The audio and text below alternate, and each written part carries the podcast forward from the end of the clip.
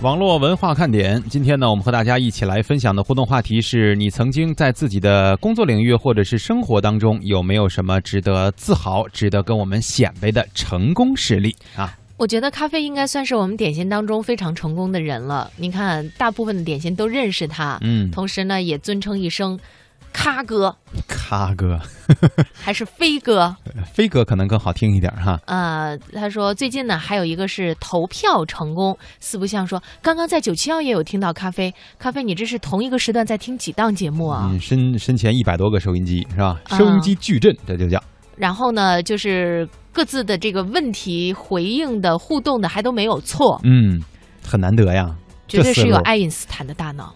老鼠扛刀说：“我就想默默的听节目，居然刚才也让你们提出来躺枪了一下。就是我们时不时的会给大家嗖嗖嗖的放一下小冷箭啊。嗯，恐龙飞飞给我们晒了一张图哈，这是自己，因为他应该就是骑行的爱好者，呃，告诉我们这就是骑行的结果。怎么来形容呢？小毛腿嘛，对，膝盖以下就是黑的、啊，膝盖以上这大腿的部分呢，基本上都比较偏白，也就是说由这个运动裤、短裤啊来划分了自己的这个腿的颜色界限。是，我觉得呢，也看得出来是一种非常健康的生活方式啊，也让大家呢会觉得，其实看起来还是非常的。爷们儿是吧？嗯我觉得充满了一种运动的气息。呃，我今天呢也会有特别明确的这种感受，因为我们，嗯，我们文化节目部的三位男主持人啊，今天有一位男主持人我没有见到，就是谢哲，嗯也会在我们节目当中出现，蒙蒂还有小东。因为我今天跟这三个男同事要搭节目嘛，我发现他们三个的风格真的是特别不一样。呃，谢哲呢一直是运动风、肌肉男的那种形象给大家的，是吧？自行脑补啊，呃，然后蒙蒂呢就是那种可爱风、休闲风，上面来一个那个大大猴的一个 T 恤，嗯，然后再往后走了一格，看见小东一身制服。对，一身正装还有皮鞋，我说我到底应该 搭配你们三个，我穿什么呢？这就考验的就是你上节目的应变能力，是吧？每个人说话的风格和这个方式都是不太一样的哈。这个对于我来说实在是太高的要求了。只要你能够配合的好，就说明你是个成功的主播，是吧？所以在这件事儿上，我觉得我可以显摆一下。是啊，接下来呢，我们要跟大家一起来分享的就是刚才我们提到的这位把微积分讲得很有意思的成功教师的他的实例。我们来一起听一听央视对于他的采访报道。那么这个和与实际的这个立体的质量，是不是就越无限的接近？我举一个简单例子啊，在学习中互相了解，成为好朋友，等到毕业，对吧？一取极限，一打结婚证，变成一家人。呃，是不是有点？其实就是慢慢在苏德矿的微积分课里，我们却经常能见到这样欢乐的场景。挺好有事。就这样，苏德矿的微积分课就像热卖的电影一样，一票难求。学校安排一百七十个学生来听课的，往往挤满了二百多个座位的教，还经常出现卖站票入场的疯市的课表中有一百四十多个人，也就是说三十多个人位子是空的，有两百多个同学在抢。五十八岁坚持给大一、大二的学生上基础课微积分，幽默风趣，为人平和，以至于同学们从开始叫他矿叔，一直到现在叫他矿爷，而矿爷的粉丝们则自称为矿渣。看，大学老师也有自己的粉丝群，是吧？嗯而且还有这么生动的网络名称“矿渣 所以我觉得，实际上呢，在我们所有的这个学问当中啊，我们研究出来都是为我们的现代生活所服务的，而我们不单是为了研究学问。去研究学问，很多的时候呢，和社会热点实际上也可以挂钩。这倒让我想到了，就是前一阵儿我们请到了北京师范大学的教授康震老师来给我们讲宋代的这个诗词。”。嗯，哎呀，实际上呢，很多人会觉得那个东西离我们远，是吧？大概平常也就听听什么“水调歌头，明月几时有”。对，真让你摆的一篇让你在面前自己去看的话，很多人可能都很难坚持把它看完。啊、现在大家能够背诵的宋代的诗词又能有多少呢？嗯，应该寥寥无几。但是康震老师那么一讲吧，你就觉得妙趣横生，特别愿意听下去。对所以我觉得也可能是他的课，如果要是被大家选择的话，也一定是爆满的那种。嗯，所以老师们是应该是我们生命当中不能算第一个啊，但是比较靠前的这种，就是把我们成功的带入到这个知识海洋的人，对吧？呃，所以今天我们和大家一起来互动的这个话题，就是你自己成功的事情有什么可以给我们显摆显摆的？呃，简单快乐说，其他成功不算啥啊，和你们互动成功才算是成功。我特别自豪，特别感谢简单快乐在每期节目当中都给予我们的热情支持，即便有的时候冷场，简单快乐也一定会在，就是他他在我真的会特别特别的放心。包括像咖啡，呃，咖啡也说，反正三点我是绝对在这里准时收听的，呵呵。成功的挤进互动平台哈，嗯，一阳说，我成功的克服了恐惧。哎，说到恐惧这个词，我觉得对于很多人来说，可能都有这样的一种潜伏的心理。就是恐惧一件事情，或者是恐惧一种状态。有些人会觉得说，小时候我们恐惧的东西多，对吧？我们什么都怕呀，怕爸妈啊被打，是吧？怕这个老师被骂啊。然后呢，你如果这个天儿什么的，或者是没人了，怕黑，是吧？怕这这种都害怕都是有的。但是长大了以后，我们发现这些东西其实都已经不再让我们害怕了。我们真正怕的是很难和别人在同一个环境当中。能够坐得住，能够交流，这是很多点心现在都面临的一个问题，就是特别怕手机离开自己。对，就是怕没有人去跟他接触，怕自己不合群儿，对吧？就是在社交的时候，大概会有这样的一种障碍。实际上，我觉得这种事儿吧，大概每个人都会有，即便是像我们。可能很多的人说，哎，你们当主持人的、当记者的啊，见多识广，然后呢也善于跟人打交道。但是实际上，我刚入行的时候，我都会特别恐惧采访。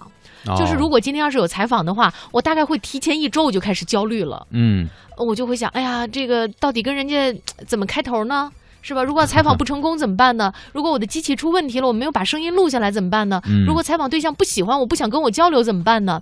我会担心各种各样的问题，也会很恐惧。对我印象当中，就咱们先说恐惧这两个词哈，这两个字哈，呃，就是跟我们的这个工作也是有关的。因为原来我在刚刚进入广播电台工作的时候，就在别的其他的频率嘛。那会儿虽然让我上的是这个夜间的音乐类的这种情感类的节目，嗯，但是在这值机。是我最恐惧的一件事儿，生怕出事儿。关键是自己想说话的时候吧，就怕自己操作的不对，嗯，然后哎，声音没了，或者是我的话压根儿没说出去，啊，这种情况，呃，也怕，比如说这个我正说着话呢，歌咵突然就出来了，这种情况就都要避免。所以那会儿会感觉说。孤立无援，只有一个人的这种情况下，恐惧油然而生啊！我我觉得大家可能在入行的时候，都会对于你即将从事的工作有着各种各样的恐惧。比方说，现在我们很喜欢话筒，像蒙蒂这样学播音主持专业的，大概对于话筒又有着很深的情结啊，特别热爱。但是，一开始的时候，我对于话筒是有一点恐惧的，总觉得那声音录出来不像自己声啊。我以为你说你那恐惧是。总觉得能不能吃啊？我要一会儿吃了它怎么办呢？所以克服恐惧心理呢，我觉得需要一个过程。一开始的时候，如果实在心里难受，也不要给自己太大的压力，慢慢的就好了。嗯，时间真的是治愈一切的良药。是，继续来看哈，互动平台当中四不像说，你说成功这事儿吧，就目前最想要成功的一件事儿，那是我有一个很好的兄弟在西安那边。呃，这边的驾照考一半都不考了啊，但是他做的这个工作并不是太好哈，就传销嘛。对，他说我想劝他回来，可是无从下手。要是知道他的具体位置，我都直接飞过去把他拉回来了，都不知道以后还能不能做好朋友、好兄弟了。如果你成功的把他劝回了，那确实也是他生命当中的一大幸事啊。嗯。呃，三善说这个成功啊，看来是体现在我们生活当中的很多的小事儿啊。嗯，他说刚刚呢，成功的兑换了支票，可能对于很多的朋友来说，一开始觉得支票这个东西好高端，是吧？对，我们会在一些偶像剧里边看到说，你离开我儿子，我给你一千万的支票。嗯，对我，或者是跟自己的助理说，来把我的支票本拿过来。然后给你就是啪哗一一一画空头的那种啊，你随便填，自己填数吧。呃，实际上呢，这个并不复杂啊。这个特别是到了银行跟人说要兑换，人家就告诉你大概是一个什么样的流程，带齐材料就 OK 了。对于他来说，就是成功的拿到钱了。简单快乐说，采访不是有稿子吗？你照读啊。看不了解我们的工作是不是？大家如果哪有这么这么简单？对，大家如果听到我们的节目，每一天都是这种，就是我抛出一个问题，对方严丝合缝的答一个问题，你们真的喜欢听吗？是吧？就是我们两个一定要照着这个来，蒙蒂，你念第一句，我念，你要念第二句。对，这样就很无聊了。就算我们每天上节目，实际上是有稿子的，但是大家听到的这个内容也不会是一字一句跟大在这个稿子当中呈现的啊。就是实际上我们上节目之前，已经有整整五个小时的时间在想，我接下来的。这一个小时会说一些什么内容？对你像如果。我们俩现在说了这么多话都在稿子上体现的话，我们俩得每天拿本书啊。关键是那样念的话，会显得非常的死板啊。嗯，呃，梦中景能获真说，我最成功的就是每天下午三点钟准时默默的支持你们网络文化看点节目，呃，有的时候出来冒个泡呢，就证明支持你们节目成功啊。哎呀，就是老是这么夸我们，嗯 可以更多一点。来点实际的。好了，接下来的时间欢迎大家继续互动啊！我们要和大家一起来分享一下，在这个五一期间哈、因为其实也过去了没多久，呃，大家很多人都比较关注的这个电影市场，因为最近不是有很多的大片儿都上映了，尤其是两部吧，一个是那个西北京遇上西雅图。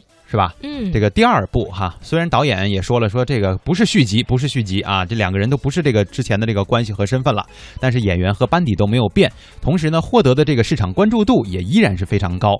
另外一个呢，可能很多男生会比较感兴趣的，就是在今天的十二点，也就是明天的凌晨要上映的这个漫威。要啊那个那个什么来着？美美国队长吧，好像是啊，就是科幻的这种动作片儿，呃，可能也是商业电影当中一个比较成功的范例。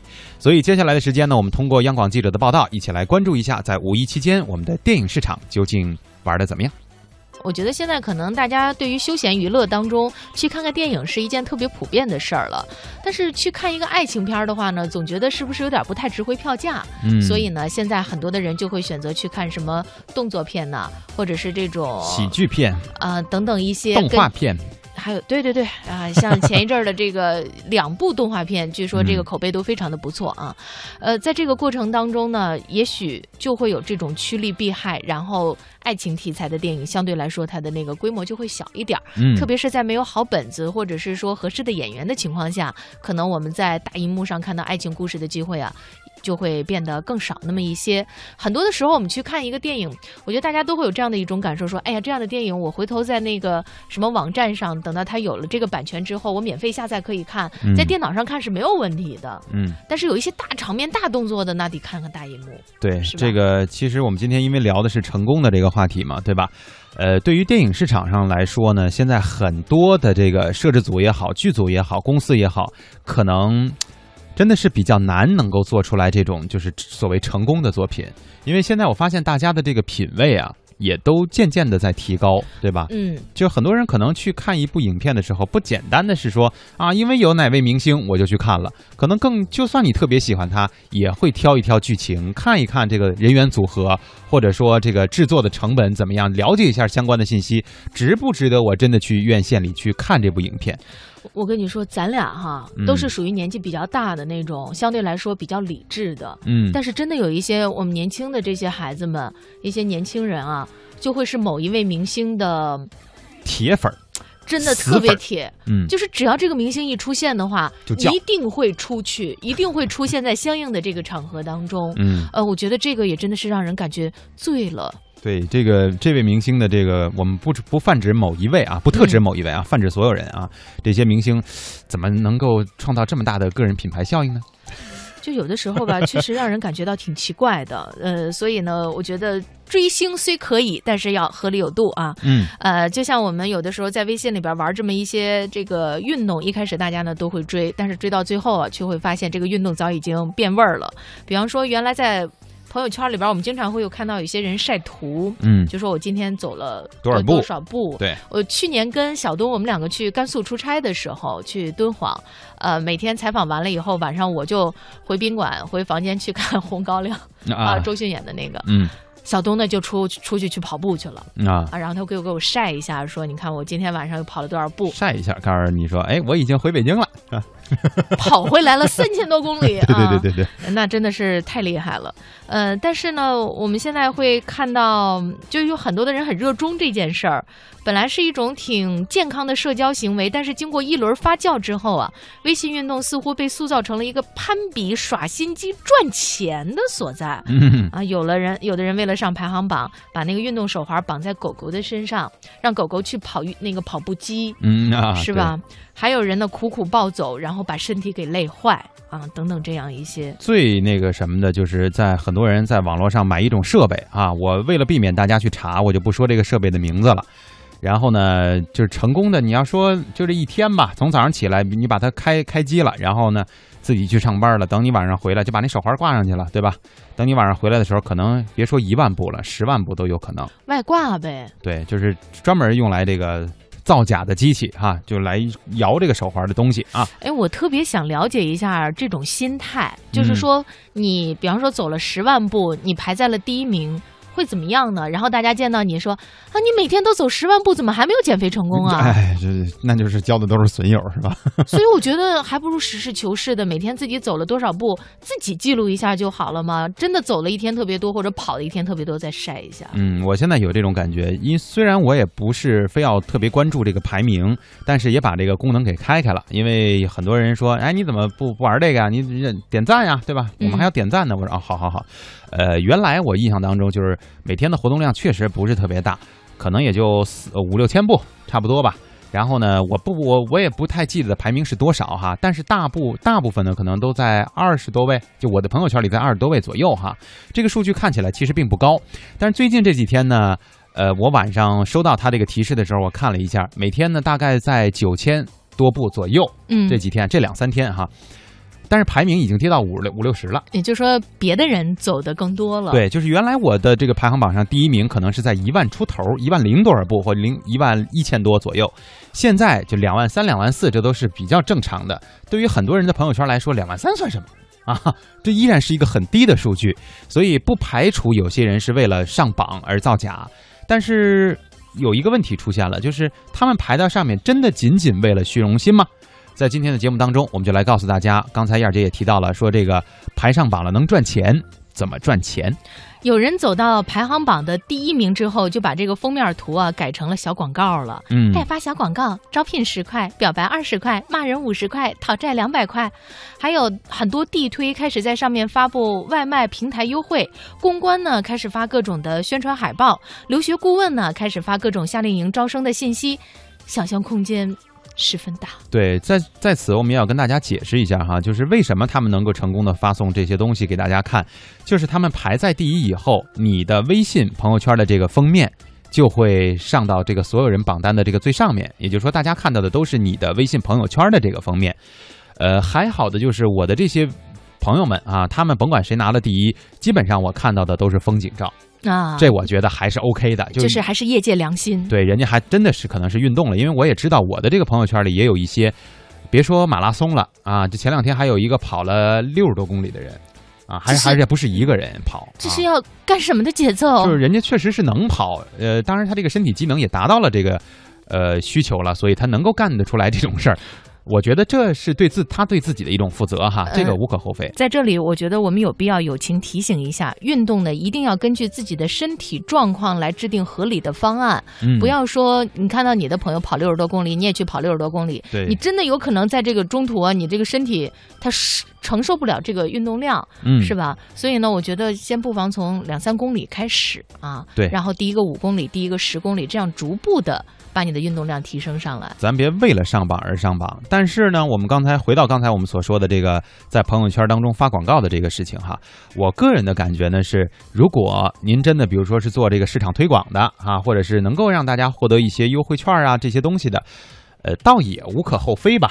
是吧？因为脑洞大开了以后，可能利用这样的一种方式，这是一种免费传播的途径啊，也是可以玩的。但如果说上面发送的这些信息呢，就像刚才有一些人说，可能是比如说传销类的啊，或者就是完全是骗的，或者是像我们昨天在节目当中所说的这个一元购啊这类的东西，就是明显是一个吸金的方式。我觉得那这样的话，就有点失去了我们在玩这个东西的本意了啊。你看，为了发广告，也要想尽办法登顶，靠两条腿走出来的那都是真爱啊！那可不就是？呃，据说这个每天走一万步是最佳的运动强度，就说大概到这个程度的话呢，可能对于各位的身体来说，嗯，平均水平都是 OK 的了对，。有利于你的这个身体里面的热量平衡啊。啊，所以呢，我觉得在这里呢，我们也是想告诉大家，对于锻炼自己的身体呢，也应该有一个计划，特别是这不都立夏了吗。嗯，是我们再来看看互动平台哈。刚才怀念给我们发了一张图，自己呢是在工作岗位当中，然后应该是在数数呢哈。这自具体做的是什么，我们可能看不太出来啊。但是他有一个很成功的事例，他说我一边听节目一边点数，真是心累呀。不过还是成功的点完了。哎，我觉得一心可以二用，挺不容易的。我昨天也是在算账，然后呢，我们另外一位主持人就问我我们其他的一个工作，不要说话，你说话我会乱。对，当时就性情大变，是吧？此号已被封说，对于深度怕水的我来说，去年七月份呀，终于学会了游泳，真心不容易。在这里呢，我们也恭喜你，终于又获得了一项求生技能啊！求生技能，以后还有一个要考虑的问题就是，先救谁呀？